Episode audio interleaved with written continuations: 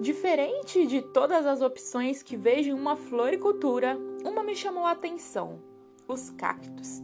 Diferente das rosas de evidente beleza, os cactos têm aparência espinhosa, resistem a climas secos e hostil, mas surpreendentemente podem se tornar alimento e salvação na hora em que menos contamos e mais precisamos.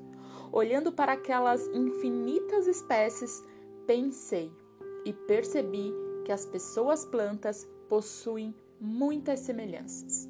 Eu sou a Renata Oliveira, eu sou psicóloga clínica e o nosso assunto de hoje no Desvendando o seu autoconhecimento é: você conhece as pessoas cactos?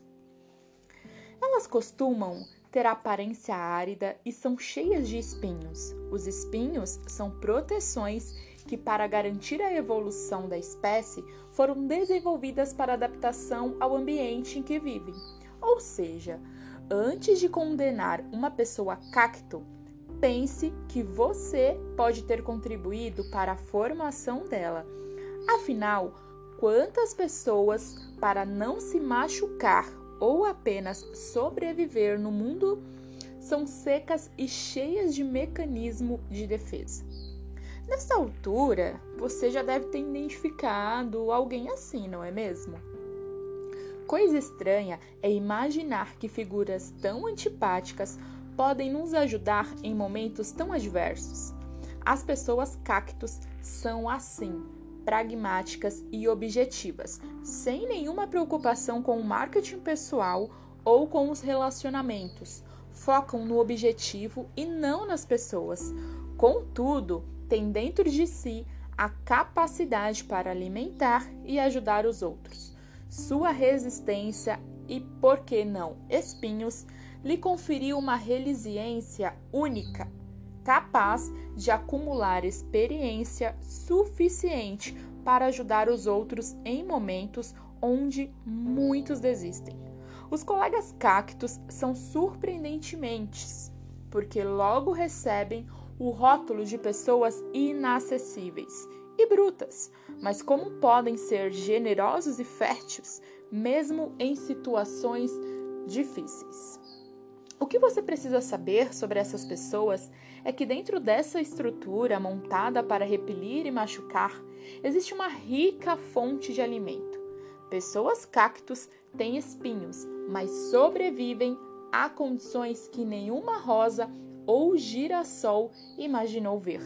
São pessoas resilientes que, embora tenham uma forte camada de proteção, se bem geridas, podem se tornar bastante produtivas.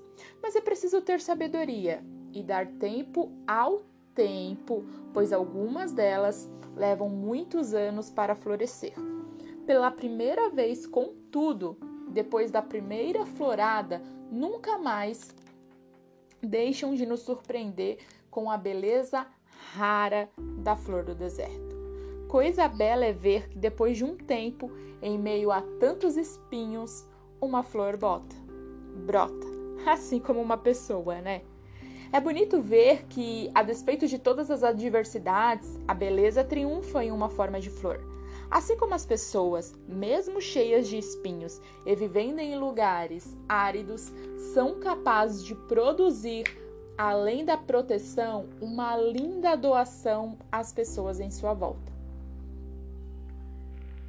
Ao longo de várias trajetórias, as pessoas, cactos, com certeza em algum momento são desafiadas e já fizeram muita gente avançar e ser uma pessoa melhor. Pois elas têm o dom e uma fonte de alimento e transformação, não como fonte de dores e aborrecimentos, mas sim como transformação. E aí, me conta, você conhece alguém que é um cacto? que quando você olha assim, você acha que é cheio de espinhos, cheio de ser rude, grosso, não sabe falar. Mas quando você o conhece perfeitamente, quando você conhece profundamente, você acaba percebendo que a pessoa é só o meio de, dela se esquivar daquilo que um dia já fez ela sofrer. Se você se identificou com esse áudio, se você conhece alguém cacto, aproveita, envia para os amigos, para os familiares, para essa pessoa que você identificou e me siga nas redes sociais. Instagram, arroba psicóloga Re Oliveira. E a gente se vê.